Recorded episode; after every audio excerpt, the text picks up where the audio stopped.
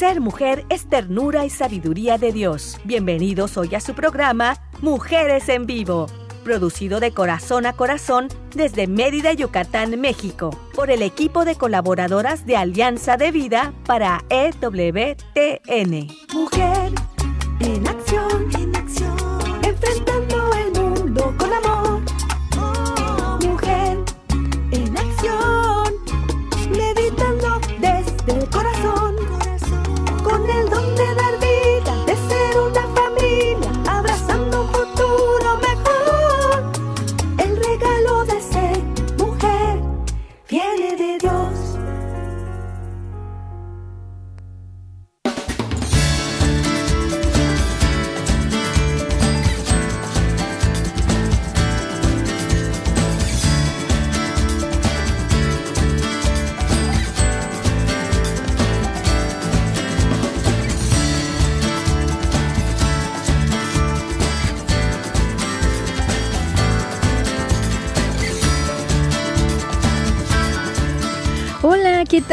están? Muy buenas tardes. Aquí estoy muy, muy alegre en este día porque ustedes nos están acompañando y porque tenemos la oportunidad de compartir pues algo importante, algún mensaje que seguramente ayudará a quien lo necesite.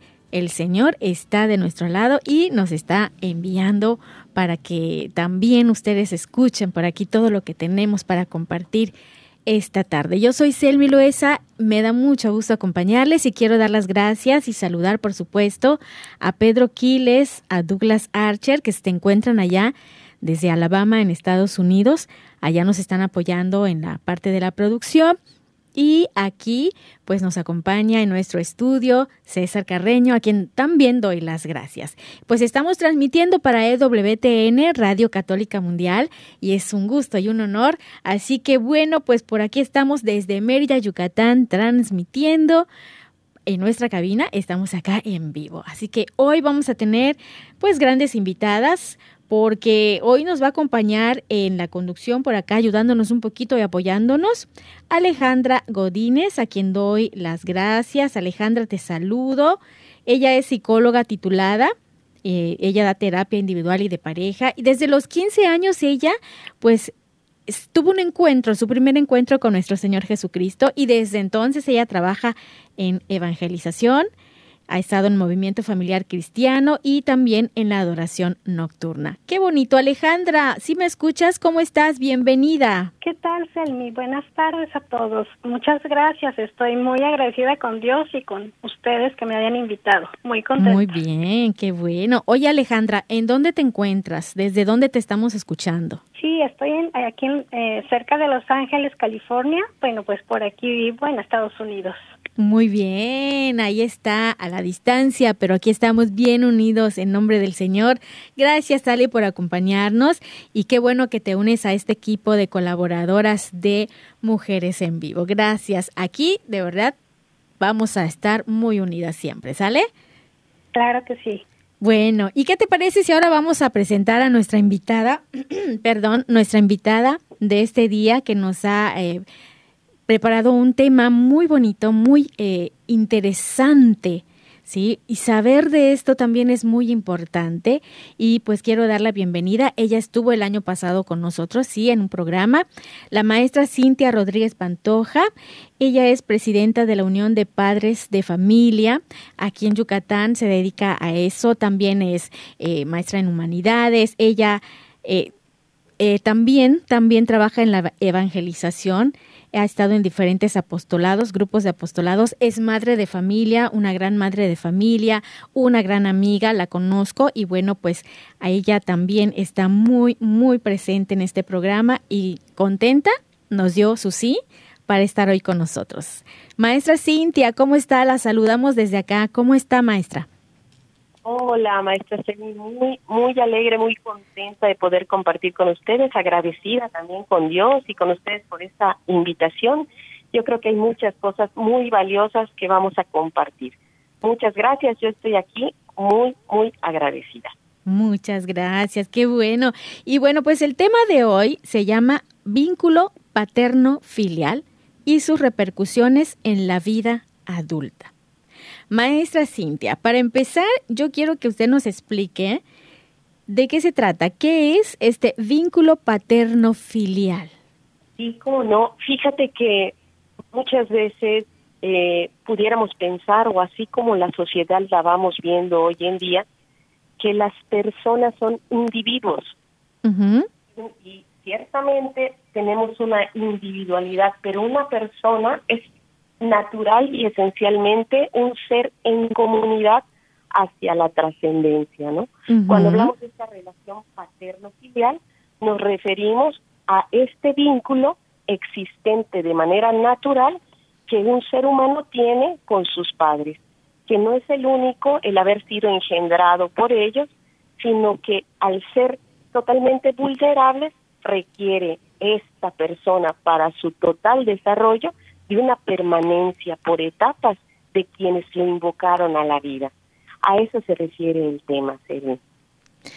Eso yo creo que se me hace muy importante porque, bueno, ahora me vino a la mente eh, cuando algunas personas exigen ahí el derecho de que los niños este, tienen derecho a elegir ciertas cosas y que no se metan con ellos y que los dejen decidir y tomar decisiones. Bueno, algo por ahí me, me, vino a la mente y me movió un poquito esta, esta parte que usted nos acaba de explicar, de que se debe de conservar ese vínculo natural con los padres que requiere esa permanencia, ¿no? Bueno, John, eh, en específico, sí eh, me he querido em, poner de esa parte porque siento que sí es importante que eh, los hijos tengan ese vínculo con los padres y que los padres también estén ahí siempre para los hijos, aunque vayamos creciendo, porque creo que nunca dejamos de aprender, ¿no? Y los padres también necesitan, este, pues,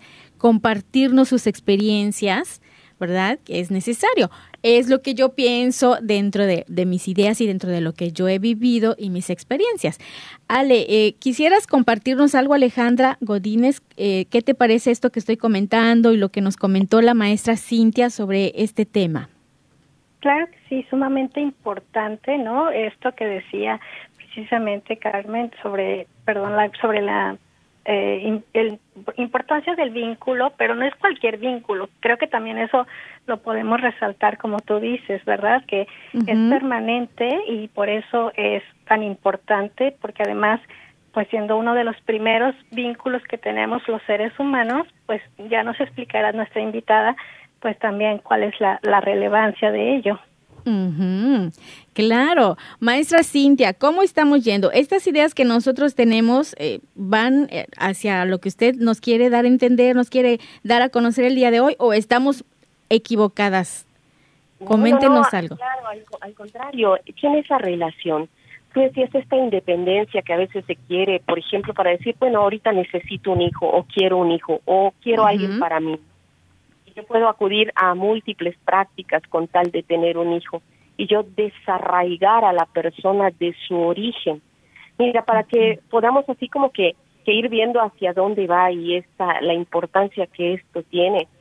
El ser humano, al ser esta unidad, unidad indivisible de cuerpo y alma, y estoy hablando desde el ámbito científico y por supuesto que nuestra fe lo avala al 100, ¿verdad? Es decir, somos una unidad bio, psico, socio, espiritual y esto no se, no se divide. Ahora imagínate que son dos los que llaman a la vida a un ser humano. Este ser humano no se acaba ahí. Por ejemplo, haciendo un poquito de, de uso de los estudios de Erickson, ¿sí? en las fases del desarrollo psicosocial. Ahí, por poner un ejemplo, de uno de los tantos estudiosos, ¿no? Él tiene bien segmentados sus estadios para decirnos en sus estudios que hay ciertas etapas que tienen que eh, cruzar el ser humano, ciertas crisis, ¿no? Y va desarrollando un poquito, podríamos hablar eh, de ello solo para darnos cuenta, ¿no? Él afirma que de los 0 a los 18 meses, el ser humano naturalmente traído a la vida requiere de una relación, de un vínculo significativo con su madre. Y esto es de sentido común. Quien tiene la posibilidad de proveer de alimento natural es la madre. Con quien ha estado nueve meses la persona ha sido con la madre y la voz que he escuchado ha sido la de la madre. Y este desprendimiento, esta crisis, esta ruptura que se da de manera natural con el nacimiento, tiene que ser transitada con naturalidad. Una mamá que tiene, da luz a su hijo, que lo abraza, que le sigue hablando, que lo amamanta, que lo alimenta y que gradualmente va desprendiéndose de él, va a generar confianza en la criatura. Ahora, fíjate qué cosa tan interesante. Se generan las guarderías con un fin muy bueno, muy loable. Oye, si tu mujer no tienes otra posibilidad, es decir, estamos hablando de una especie de subsidio, de auxilio, pues mira, te aceptamos a tu nené, a tu bebé desde los 40 días. Sí. Pero óyeme, es en caso extraordinario y hoy estamos viendo que muchas personas que no tienen esta necesidad, pues suelen por cuestión de estética, por cuestión la que tú quieras, preferir la guardería porque se ha comprado la idea de que es una mejor manera de que el niño sea independiente y social y, y mira que no. En este momento, imagínate un bebé que pues llora, el, el llanto es un modo de comunicarse y qué es lo que espera escuchar la voz de mamá. El ser humano así en esta etapa incluso que acaba de salir de, del vientre de la madre, con quien ha estado cercana es con la mamá. Entonces, eso es por ponerte un ejemplo de los 0 a los 18 meses. Eric Erickson nos dice que lo que vamos a desarrollar durante esta etapa, dependiendo de este vínculo con mamá, es un ser humano con confianza o un ser humano desconfiado. Y tiene sentido, ¿eh? Lloro y nadie viene, porque esa es regla de muchos eh, lugares de resguardo de los bebés. Imagínate que tuvieran que estar abrazando, apapachando, cantándole a cada uno, esto no se da y, justamente lo que se busca es un desapego, pero es una cuestión contra natura en esa etapa de la vida, ¿no? Y sí lo podemos entender como un subsidio, oye, te ayudo, ¿Qué podemos hacer las mamás que tenemos necesidad de recurrir a esta gran ayuda? Pues apenas yo tenga mi bebé, generar este vínculo, este vínculo de te canto, te abrazo, te arrullo, porque no tengo de otra opción, ¿verdad? Y si tuviera otra opción como la abuela materna o la abuela paterna, ella puede ser este sustituto que genere la confianza que el individuo, la persona, más bien dicho, requiere en esta etapa. No sé, por ahí vamos, ¿no? Esa es la, la, la idea, ¿no? Cada etapa tiene, tiene una, una virtud que alcanzar con, y, una crisis que vencer. Claro. Sí, y muchas veces nos preguntamos por qué mi hijo es muy inseguro, por qué mi hijo eh, no, no confía en, en ciertas personas. Eh, o en ciertas cosas, ciertas eh, situaciones, es porque a lo mejor no se creó ese vínculo que debe ser muy significativo para el bebé de 0 a 18 meses, como dice Erickson y usted nos acaba de comentar. Entonces, hay que crearlo, es importante porque ahí se genera esa confianza, esa seguridad en esa persona, sobre todo en la madre, que es ese primer vínculo, ¿verdad? Entonces, no, no, no quiero pensar cuando se eh, nace el bebé, o sea, ya se eh, em, da esa ruptura natural, como usted nos estaba diciendo, se desprende de la mamá, pero físicamente, digamos, de, de alguna manera, pero, o biológicamente, pero ya aquí está en la realidad, el bebé ya está aquí y no quiero imaginar lo que se podría ocasionar cuando no se genera ese vínculo, ¿no? Si el bebé es alejado de la mamá por X razón, por X motivo, a mí me preocuparía mucho esa, esa parte. ¿No? Entonces sí, eh, como se dice, los abrazos, las caricias, el apapacho, el besito, el cantarle, ¿no? Qué bonito. Y ah, no, ya hay mamás que desde que lo tienen en la barriguita, desde antes de nacer ya le cantan al bebé, ¿no? Porque ya es un ser vivo. Claro, ya es un ser vivo, ¿no? Entonces, ay, sí, qué bonito. comprobado que, que, que esta situación prenatal va fortaleciendo o debilitando las relaciones socioemocionales, ¿verdad?, entre la familia. Sí, muy cierto, maestra Celine. Muy bien. Alejandra Godínez, tú también eres mamá. coméntanos un poquito acerca de tus experiencias o lo que nos quieras comentar sobre esto que estamos platicando, este vínculo significativo. Ale, ¿tú qué nos puedes decir? Sí, de hecho, reafirmar, ¿no? Como lo, bien lo dicen, desde el vientre materno, la importancia que tiene no solamente de la mamá de crear este este vínculo a través pues sí, de hablarle al, al, bebé, de ponerle quizá una música clásica. Fíjate que a mí me pasa con una, eh, mi hija, sobre todo la mayor, que tuve más tiempo para, para estar con ella durante mi embarazo, que yo le ponía mucha música de, de Mozart, ¿verdad?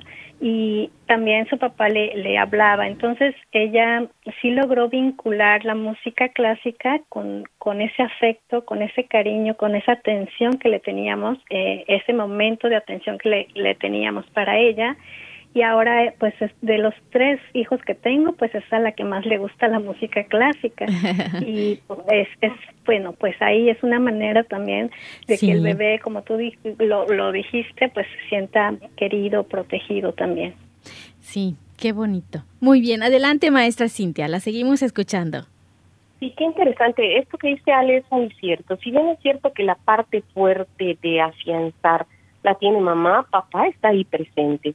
Papá no es el dador de la semilla y ahí se acabó, ¿no? Pero en esta primera etapa eh, pesa mucho la cercanía con mamá, proveedora de, de alimento, ¿verdad?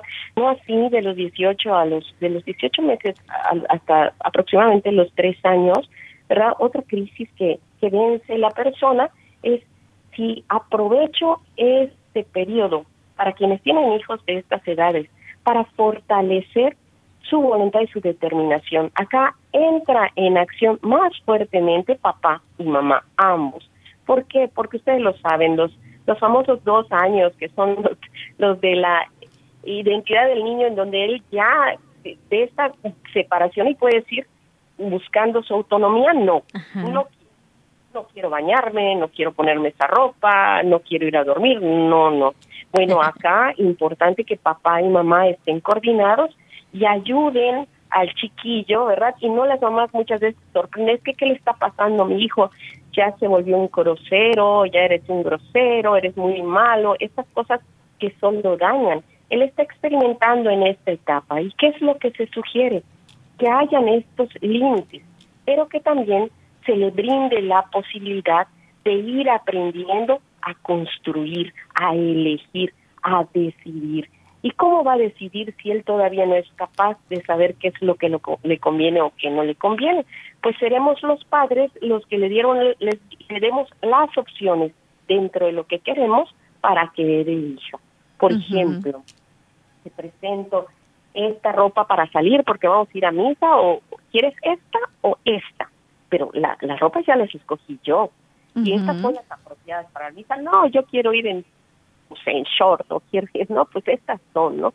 Ir enseñándole e ir es en esta parte súper importante que el niño va aprendiendo que él es otra persona, pues no dejar etiquetas que luego los marcan, eres un tonto, eres un sucio, porque no haces esto, sino ir al contrario, sembrándoles a ellos esta posibilidad de ser autónomos y que no se sientan amedrentados o con miedo o no sientan vergüenza o duda en sus decisiones. Esto es sumamente importante. Los niños tienen que ver que hay un amor incondicional de nuestra parte que va a servir de modelo para su propia autoestima. No vamos a condicionar el amor. Aquí, maestra Stellen, que es muy, muy, muy importante porque hablo más o menos de los dos años, tres años, cuando se va a entrar a, prácticamente, bueno, acá en México, ¿no? Se entra preescolar a los tres años. Este, es un primer momento fuerte para ir construyendo también su identidad sexual del niño. ¿Por qué? Porque van viendo de modelo a papá y a mamá. Van mirando cómo se conduce y es un momento hermoso en el que si soy niña, mamá se acerca mucho a mí, y pueden decirle los familiares, qué linda eres, te pareces a mamá, o qué guapo eres y qué valiente, te pareces a papá. Y cuando hace ciertas conductas buenas, positivas, alabar al papá. En la realidad muchas veces en estos tiempos si hay pleitos, hay cuestiones, pues se descalifica, ¿no? A papá o a mamá y esto también repercute en ciertas este, heridas, obstáculos para el niño que se está configurando, identificando con su con su igual. ¿no? Sí. Exactamente.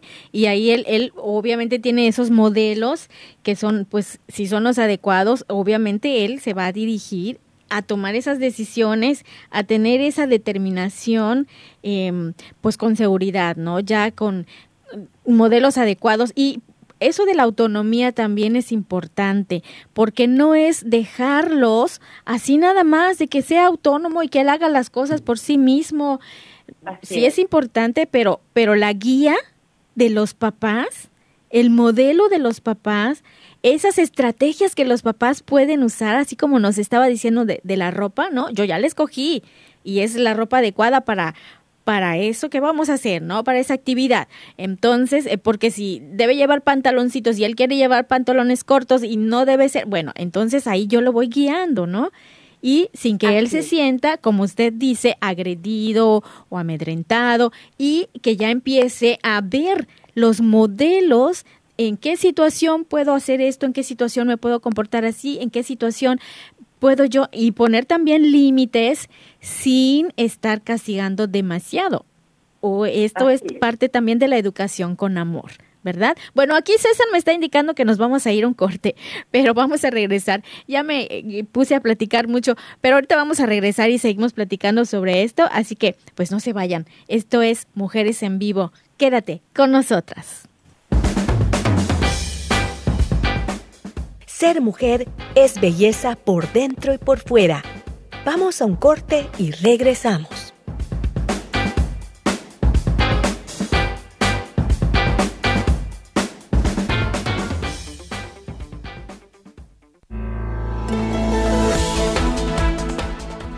Mujer, este es tu momento. Vívelo intensamente y sé feliz de la mano de Dios.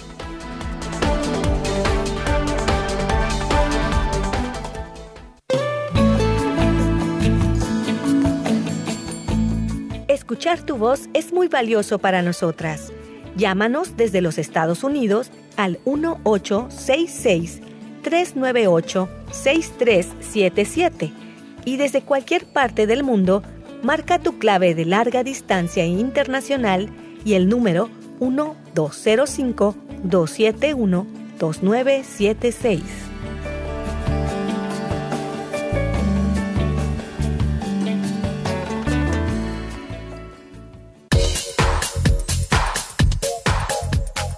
Estás escuchando Mujeres en Vivo de Corazón a Corazón.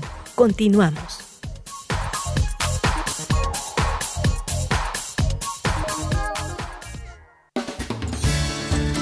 Bien, ya regresamos y pues esto está muy, muy interesante lo que estamos platicando, pero les recuerdo que también pueden visitar nuestras páginas en Facebook como AV Mujeres Católicas en Vivo, en Spotify también y ahí quedan los programas grabados para que ustedes los puedan retomar o compartir.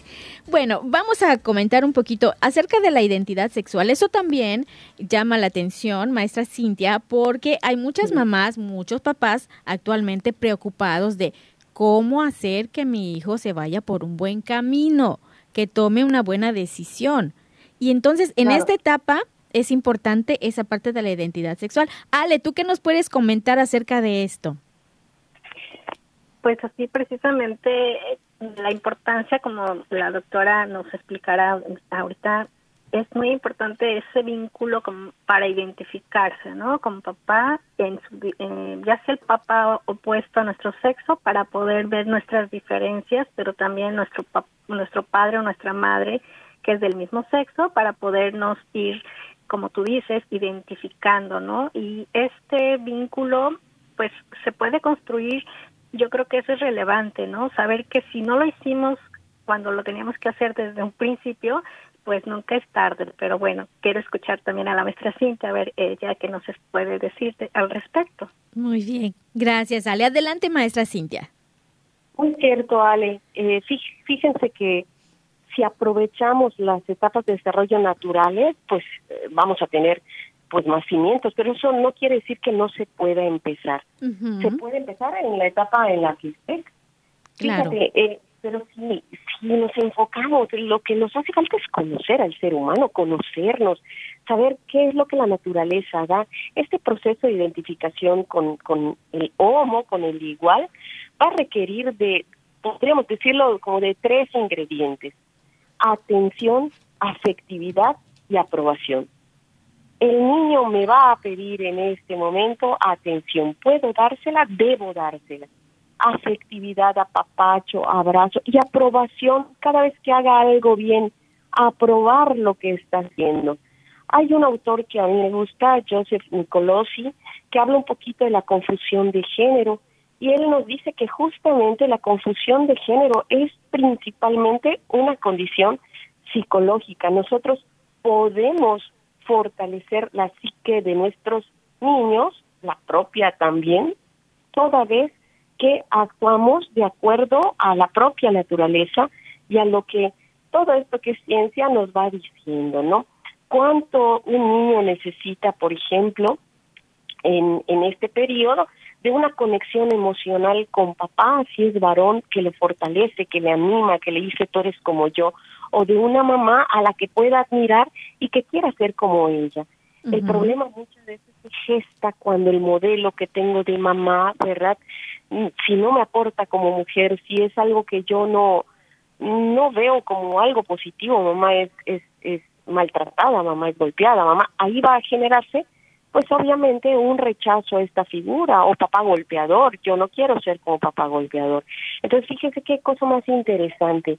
Eh, mamá siempre pero mucho más en esta etapa en la que estamos hablando, tiene que ser el reflejo de la ternura, pero de la firmeza, es decir, los límites de los que hablaba maestra Selmi, tienen que estar en concordancia con el papá. El papá tiene que ser la imagen de un papá bueno y fuerte. Papá es el que me va a enseñar la fortaleza.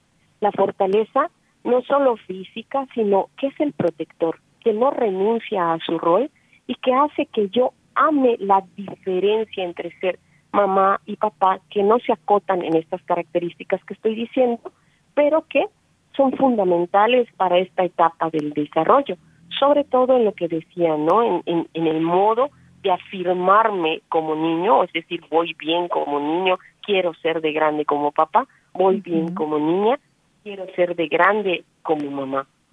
Por ello, es importante eh, desde siempre, ¿no? Pero aquí se empiezan a dar los primeros pasitos para fortalecer su identidad sexual, ¿sí? Hay que amarlos, evitar herirlos, hacerlos sentir seguros, libres de miedos, que estén conformes con lo que ellos son. Cuando tú te gustas como eres, va todo el paquete completo. Sí. Mi, mi sexo, mi ser yo. Cuando mamá y papá de manera directa o indirecta le decimos al niño, al hijo, no me gustas, no me gustas, no era lo que yo esperaba. Qué tremendo, genera una cierta confusión. y es justamente en la tercera etapa, más o menos de los tres a los seis años, cuando brincamos o logramos dar esta seguridad al niño, que va a tener iniciativa. ¿eh? Fíjate, si desde la anterior yo en vez de ayudarle a su autonomía generé pues temor o duda, vergüenza, dice Erickson el término, ¿no? Vergüenza. Difícilmente cuando yo esté en el preescolar, de los tres a los seis años, poquito antes de primaria, me va a costar más trabajo ser de los chicos que tienen iniciativa, que están seguros, ¿sí? Aquí en esta tercera etapa, pues tiene un rol muy significativo toda la familia, el vínculo de los padres y, y de los padres de los padres, de toda la familia, porque este periodo me va a dar un propósito, una finalidad. Y aquí el juego tiene mucho que ver, el juego creativo. Es lo que me va a llevar, ¿verdad? A través del juego a descubrirme, a descubrir mi entorno familiar, a mirar que más allá de papá y mamá hay una red a la que pertenezco o tristemente pudiera ser todo lo contrario, hay una red en la que no encajo.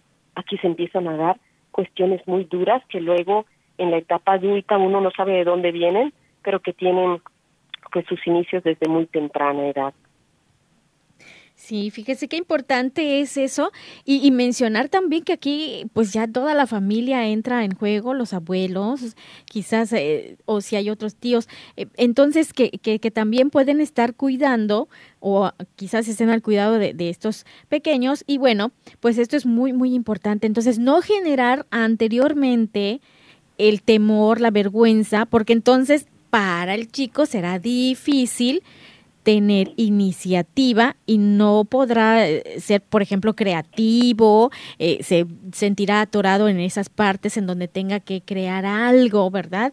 Inventar algo. La invención para los niños también es importante, ¿no? Porque yo me acuerdo que mis, mis sobrinos siempre me andan pidiendo, tía, vamos a jugar y vamos a hacer un experimento, porque a ellos les encanta hacer todo eso. Es ¿no? Exacto. Entonces, ahí uno tiene que también tener esas armas, esas, eh, bueno, vamos a hacer algo, vamos a inventar algo, a ver qué tenemos en la casa, qué podemos hacer. Ah, y vamos a crear también con ellos, vamos a generar más bien ese espacio, esa forma creativa, esa iniciativa para que en ellos surja también de manera natural, ¿verdad? Y si antes no se generó eh, bien esa parte de ser autónomo, pues ahí se puede ir retomando, como bien nos decían, ajá, Ale, y como usted también nos estaba reforzando, pues ahí está la oportunidad, ¿no? Entre los seis años, tres y seis años, por ahí vamos a hacer esto y vamos a mostrarnos como esa red de apoyo que el niño necesita, que requiere para sentirse eh, que eh, pertenece a un grupo, a una red de apoyo, ¿verdad? Y que pueda ser más creativo. Bueno, Ale, eh, ¿tienes tú alguna experiencia o alguna anécdota o algo que comentarnos respecto a esto? Sí, qué interesante eh, darse cuenta, porque primero nunca es tarde, ¿no? Como lo habíamos comentado, y también hacerlo consciente, porque me imagino que muchos de los que estamos como ya como padres decimos, bueno, este, pues la verdad, yo así lo aprendí también de mis padres, o así me trataron también mis padres, ¿no? Y, y como dicen, se van, se van haciendo una cadenita, estos patrones de, conducta se vuelven a repetir, pero ahora que estamos escuchando este programa, la verdad es que nos ayuda bastante a reflexionar y más allá de llegar a la culpa y decir, no, pues no lo he hecho bien, pues reflexionar y decir, bueno, ¿qué puedo hacer ahora, verdad? Claro. Esto me puede ayudar y puedo mejorar en esto. Exacto. Si la red está así, así como que a punto de romperse o tiene algún huequito por ahí, vamos a remendarla rápidamente esa red de apoyo y que sea una red fuerte, ¿verdad? Una red resistente, de apoyo también. Muy bien. Vamos a continuar, maestra Cintia. Le escuchamos. Sí, así es. Fíjese que, que cada vez que uno aprende, descubre lo que no ha hecho, ¿no? Pero también puede observar qué oportunidades hay para ir consolidando la identidad, sobre todo desde el amor en los niños. Pues esta misma etapa, maestra Selvi, de los tres, cuatro años más o menos, es la etapa ideal para sembrar la fe. La etapa ideal, los chiquillos nos creen todo, que lo que enseñemos a creer sea verdadero, que lo que enseñemos a creer nunca se derrumbe, que lo que enseñemos a creer haga que cuando ellos sigan creciendo o transitando las otras etapas, digan confío en mamá, confío en papá, pues porque ellos no mienten. Todo lo que me han dicho es verdadero. Y sin embargo, pues muchas veces nos aprovechamos de esta etapa en donde la fe del niño la convicción, la toma de lo que diga papá, mamá o este círculo cercano y nos encanta jugar con ellos. A mí me da mucha tristeza, por ejemplo, ver en TikTok y en algunas otras redes sociales cómo graban a los niños engañándolos, ¿no? haciéndoles eh, como chiste, ¿no? Algunas haciéndoles creer algunas cosas y grabando sus expresiones y demás. No saben el daño que les estamos haciendo a los chiquillos. Esa fe se quebranta y se convierte incluso en inseguridad para sus vidas. Entonces, ¿qué mejor que siempre se hable con la verdad? Ellos ahorita es la etapa de exploración, de curiosidad. Bueno, aprovechemos este tiempo no para tenerlos encerraditos, escribiendo, ¿verdad? Si, si van a una escuela en donde el sistema es que aprendan a leer escribir entre los tres y los seis años, bueno, pero que tengan esos espacios de estar con la naturaleza, de explorar, de corroborar ellos mismos y saciar su curiosidad natural. hay exploración también por el propio cuerpo, acá mucho cuidado, es, ay, no seas cochino, ¿qué estás haciendo? No, es la oportunidad idónea para enseñarle los nombres de, de todo el cuerpo, los nombres reales, los nombres que, que van, ¿verdad? Esto nos va a evitar muchos dolores de cabeza y en qué sentido, en que va a haber una cercanía, papá, mamá, los que están, esta curiosidad innata, los niños son espontáneos, no se inhiben, somos nosotros los que les enseñamos a ser inhibidos, a, a cohibirse, ah, esto le molesta a mamá, mejor no lo digo a mamá. Al rato, pues mejor se lo digo al que me escuche. ¿Quién quieres tú que escuche a tu hijo? Qué mejor que ser nosotros como papás, ¿no? En esta primera etapa, entonces, pues qué importante. Y hay una etapa posterior que es esta, la de la primaria, esta de la primaria, a los 6 a los 12, que es bastante amplia.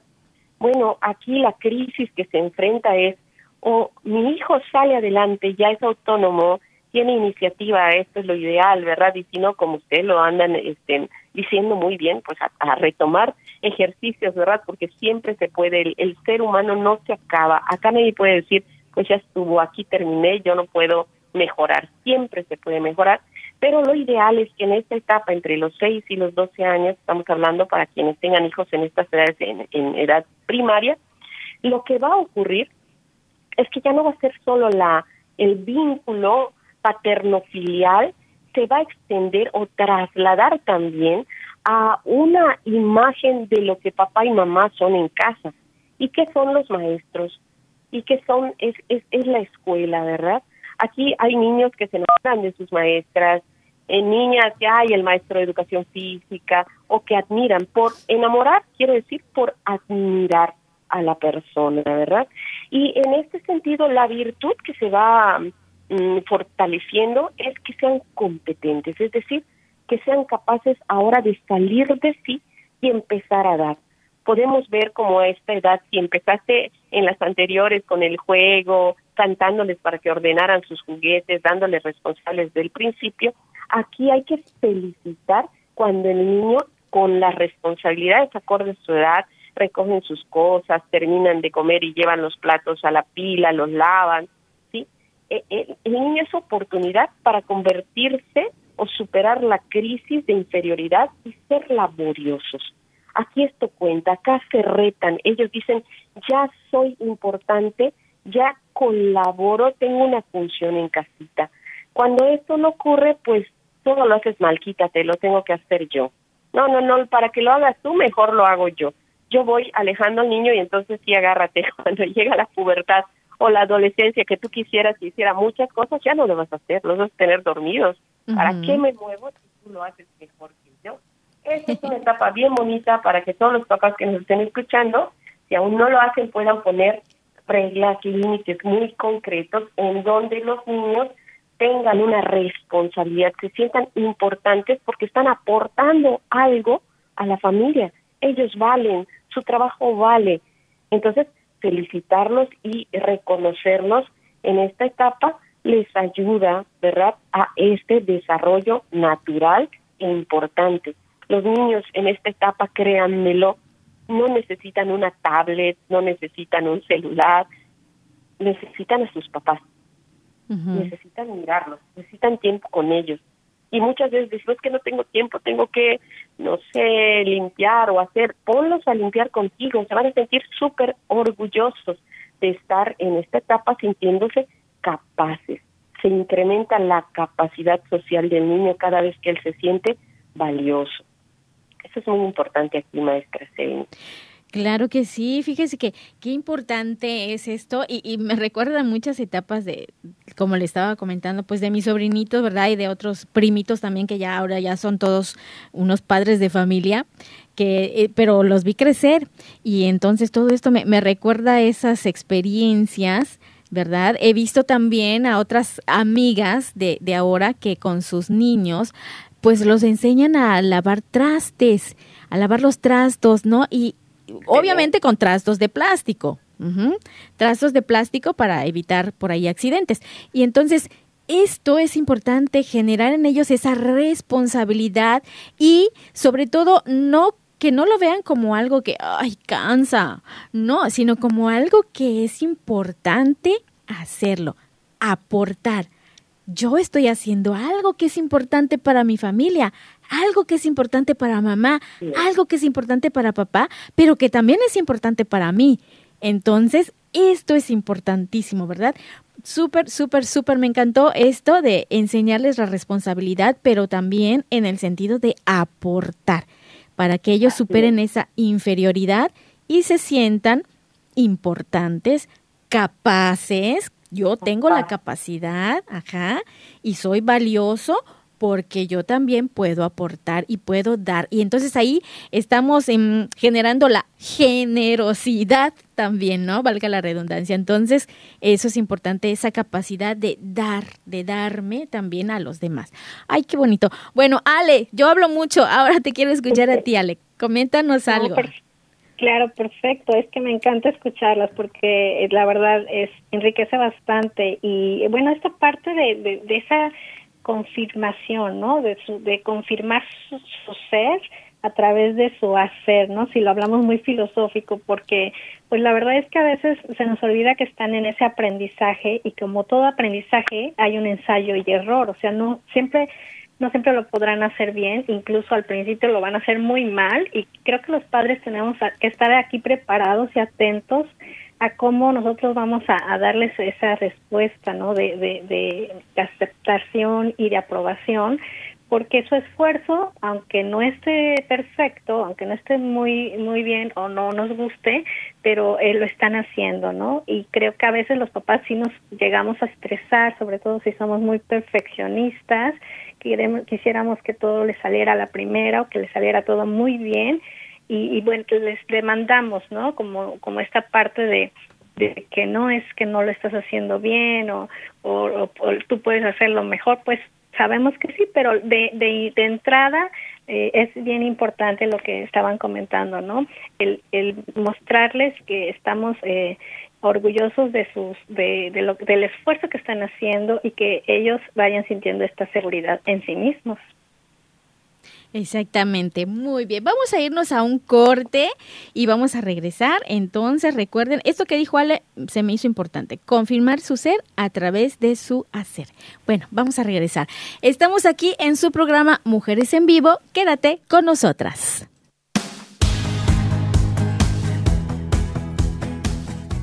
Ser mujer es dar vida y alegría. Regresamos en un momento.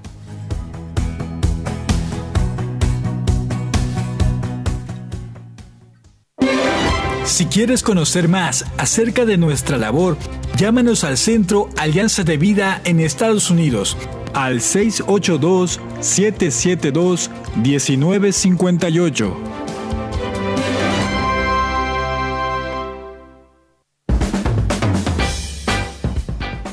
Ser mujer es luz y alegría en medio de la adversidad.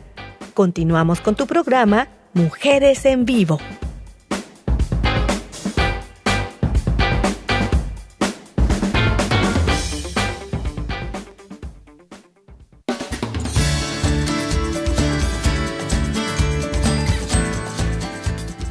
Pues ya retornamos, esto fue muy breve, así que bueno, seguimos platicando, estamos con la maestra Cintia Rodríguez Pantoja y también nos está acompañando Alejandra Godínez estamos comentando acerca de este tema tan importante que es el vínculo paterno-filial y sus repercusiones en la vida adulta. Bueno, ya casi estamos llegando por ahí, ya nos estamos en la adolescencia. Bueno, maestra Cintia, Coméntenos algo más, ¿hay alguna otra etapa o algo más que comentar acerca de esto que, que nos acaba de, decir? Sí, claro, con gusto, Selin. Pues bueno, si nos damos cuenta, si, si nos tomamos en serio el regalo maravilloso que son los hijos, ¿verdad? Y los vamos disfrutando en cada una de estas etapas, no solo les enriquecemos la vida, enriquecemos la nuestra y generamos felicidad en todos nosotros, ¿no? Pues la etapa de la que muchos eh, se generan dolores de cabeza y, y oye, ¿qué le está pasando? me, lo, me lo cambiaron, no era este el que me dieron, ¿verdad? Este hijo, esta hija, la pubertad, pubertad, la adolescencia. Esta, esta etapa, ¿verdad? Eh, todos lo sabemos porque pasamos por ahí en, en todas las etapas, ¿verdad? Pero esta eh, que, que, fuertemente a veces pega, es como que de las más importantes para que tu hijo, para que tu hija se identifique, se identifique con el hombre o con la mujer que es. Aquí la lucha que se da es la lucha por la identidad, quién soy. Y no me refiero únicamente a la cuestión de género, ¿eh? Es este quién soy profundo. Es este momento importante en donde si tengo las herramientas para ir descubriendo el sentido de mi existencia, va a ser maravilloso. Es este momento eh, eh, previo al gran inicio de la juventud en el que puedo dar todo de mí si se me pide. Si no, si tú me dejas, ahí me voy a quedar en una hamaca o en una cama, ¿eh? ahí me voy a quedar. La crisis que se da en la pubertad, la adolescencia, es la de identidad contra la confusión de roles. Y aquí, aunque este vínculo paterno-filial está, el chico o la chica toma distancia. Toma distancia. Ya se insertó en un círculo más grande, en el de la escuela, ahora el círculo crece y empieza a ver otros modelos y otros roles. Y esto es difícil, sobre todo hoy en nuestra sociedad este, un tanto descompuesta en el sentido de, de la identidad referida a la existencia, ¿no? Y aquí pues la virtud, fuerza o base que se debe fomentar es la fidelidad y la lealtad. Decíamos, si papá y mamá procuran siempre decir la verdad, es hermoso cuando el chico llega a esta etapa y te sigue consultando. No porque tú le vayas a decir las cosas, sino porque afianza lo que ya él mismo o ella misma, desde lo que ha aprendido, es. La pubertad es este tiempo, ustedes lo saben, todos lo sabemos, ¿verdad?, de cambios hormonales. Entonces la confusión ahí va a ir siendo este presente, pero si yo le he afianzado en me gustas como tú eres, qué bien estás, eres importante, qué bien ayudas, pues las cosas van siendo más fáciles. Si no, tendré que ir en este momento fortaleciendo ese vínculo que a lo mejor no se dio en las etapas anteriores. A mí me tocó que viniera a consulta un padre de familia que me decía, este, pues es que mi hijo y yo ya nos hablamos, está cumpliendo 14 años y no quiere saber nada de mí. Bueno, ¿usted está dispuesto a trabajar? Pues sí, a ver, si no tengo muchas cosas que hacer. Bueno, va a ser una batalla de amor. Va a ser una batalla de amor. El amor gana, el amor siempre gana. Y va a hacer unos ejercicios, ¿verdad? Va a abrazar a su hijo. Ay, no, si esto nunca lo he hecho. No, no, no, no, no, esto no me gusta porque así no es amor, es algo obligado, no al contrario. Va a ser amor justamente porque yo me voy a disponer a hacer algo que no necesariamente estoy acostumbrado o habituado o que me guste. Pues mira que el amor siempre gana. En esta etapa hay que permitir que el adolescente vaya descubriendo su propia identidad con los límites que ya planteamos mientras lucha pues con todas estas interacciones sociales, pero darle un propósito de vida es importante. Dejarlo a la deriva no le va a traer nada bueno. Esta crisis de identidad la va a lograr, ¿verdad? Si hay congruencia de nosotros los papás con lo que decimos y lo que hacemos. Oye, no fumes, si yo fumo, no tomes, si yo tomo. No grites, si yo grito. Acá es el momento en que el joven, el hijo, se convierte en juez porque justamente está fomentando y tiene la capacidad biológica que se está construyendo de empezar a, tomar decisiones. Qué importante es entonces, en este momento, ¿verdad? Mm, pues estar cercanos, estar cercanos a ellos y que ellos vayan amando su ser sexuado como varón y como mujer. Y si en este instante mi hijo tuviera alguna confusión de género, no, no desesperar como la, la identidad de género se construye, pues se puede ayudar a fortalecer la heterosexualidad con la debida ayuda y no con los cuentos o con los recursos inadecuados que a lo mejor ahorita están perjudicando a aquellos terapeutas que tienen la posibilidad del manejo de herramientas psicosociales para fortalecer la identidad. Claro, y eso es muy importante y, y sí, actualmente ese es uno de los temas eh, que más em, dudas, eh, en, en, el que más dudas tienen los papás, no sé qué hacer, em, me siento confundido, Pero bueno, sí, como bien dice maestra Cintia, hay que tener esa paciencia, esa tolerancia y saberlos guiar poquito a poco, ¿verdad? A que vayan amando pues esa parte de, de sí, de su género y que también es importante eso que, que nos mencionó, que le den un sentido a su vida. ¿Por qué? Yo estoy aquí por algo importante, para algo importante y para eso estoy lleno de habilidades, capacidades y todo eso que me han enseñado y todo eso que sigo aprendiendo, entonces hacerlo útil, ponerlo en práctica, llevarlo a la realidad a través de un propósito. Muy importante esto, que los chicos tengan ahí su propósito utilizando todo eso que tienen en sí. Bueno, ya casi casi nos vamos a despedir. Ale, que quisieras comentarnos algo ya para ir despidiéndonos. Pues nada más quizá podría añadir que eh, nuestro nuestro Papa San Juan Pablo II nos lo decía, ¿no? Como, como el ser humano se descubre a través del otro y en este caso, pues que los padres tenemos, eh, como decía la, la maestra Cintia, ¿no? Tenemos que dar esa congruencia de vida para que ellos puedan cada día eh, pues sí identificar en su en su en su yo en su ser en lo que les corresponde y proyectar como también tú decías no hacia ese eh, esa relevancia de trascendencia no de qué, qué, qué quiero hacer con esto que, que Dios me ha dado. Entonces pues súper importante a mí me ayudó mucho el libro de tu hijo tu espejo de, de la autora Marta Alicia Chávez. Yo se los recomiendo a los que los quieran adquirir. Aparte está, está muy fácil de leer pero me encantó porque ahí me di cuenta que la importancia, ¿no? De que yo, eh, mi, hijo es mi espejo y viceversa. Yo, yo creo que también yo soy su espejo de él, ¿no? Claro. Claro, qué bonito, muy bien, gracias por esa recomendación. Y maestra Cintia, y muy cierto lo que dice Sale, descubrirse a través del otro, qué bonito. Maestra Cintia, ya para despedirnos, ¿quiere darnos alguna conclusión? ¿O algún mensaje? sí eh, si eres mamá, si eres papá, fortalecer este vínculo con tus hijos según la etapa en la que estés. Y, mira, acéptalo, acéptalo como es, descubre sus virtudes. Tú tienes uno acá en la mente ideal, no, míralo bien a él. Ese es tu hijo, qué cosas tiene para ser fortalecidas. Cuando tú lo aceptas como es, disminuye o evitas las heridas de rechazo. Estate presente emocional, físicamente si puedes, cuando tú estás ahí para ellos, en el momento que tú destinas y ellos te necesitan, evitas o disminuyes las heridas de abandono.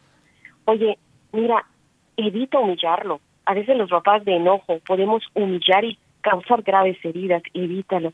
Si evitas esta herida de humillación en la adultez, ¿verdad? Él va a poder aceptarse. Evita la herida de la traición, cumple lo que prometes, cumple lo que prometes. Y por supuesto, no somos perfectos, pero en la medida que la justicia reine a través del amor en el trato a nuestros hijos, pues ellos van a aprender esta justicia. El amor es la base de todo. Queramos a nuestros hijos y miremos en ellos una misión preciosa que Dios nos ha encomendado. Nos, los ha prestado un ratito para que juntos podamos aspirar y llegar al cielo un día. Pues bueno, ojalá que esto, es, este momentito, ¿verdad? Nos haya dado algunas lucecitas y que podamos ser mejores padres cada día, eso sin duda siempre se puede, para poder dejarle a este mundo mejores hijos. Qué bonito. Muchísimas gracias, maestra Cintia. Esto es importantísimo, de verdad, este tema de este vínculo paterno-filial. Y bueno, pues algunas palabras que yo rescato de, de todo esto, pues enriquecemos su vida, enriquecemos la nuestra. Y otras palabras importantes, atención, afectividad, aprobación. Y todo esto que Ale también nos estaba eh, comentando, confirmar su ser a través de su hacer y ayudarlos también a descubrirse a través del otro. O sea, el otro soy yo, como padre de familia, como madre de familia. Así que muchísimas gracias, maestra Cintia. Esperemos nuevamente tenerla como invitada en este programa, Mujeres en Vivo. Gracias también Ale, que eh, nos se está uniendo nuevamente a, a, este, este grupo de colaboradoras. Gracias, Ale Godínez. Gracias, maestra Cintia Rodríguez Pantoja. Y próximamente traeremos más luz. Claro que sí, maestra Cintia, mucha luz en este programa. Yo sé que sí. De la mano del Señor, nos vamos a escuchar la próxima semana en un programa más de Mujeres en Vivo. Hasta entonces.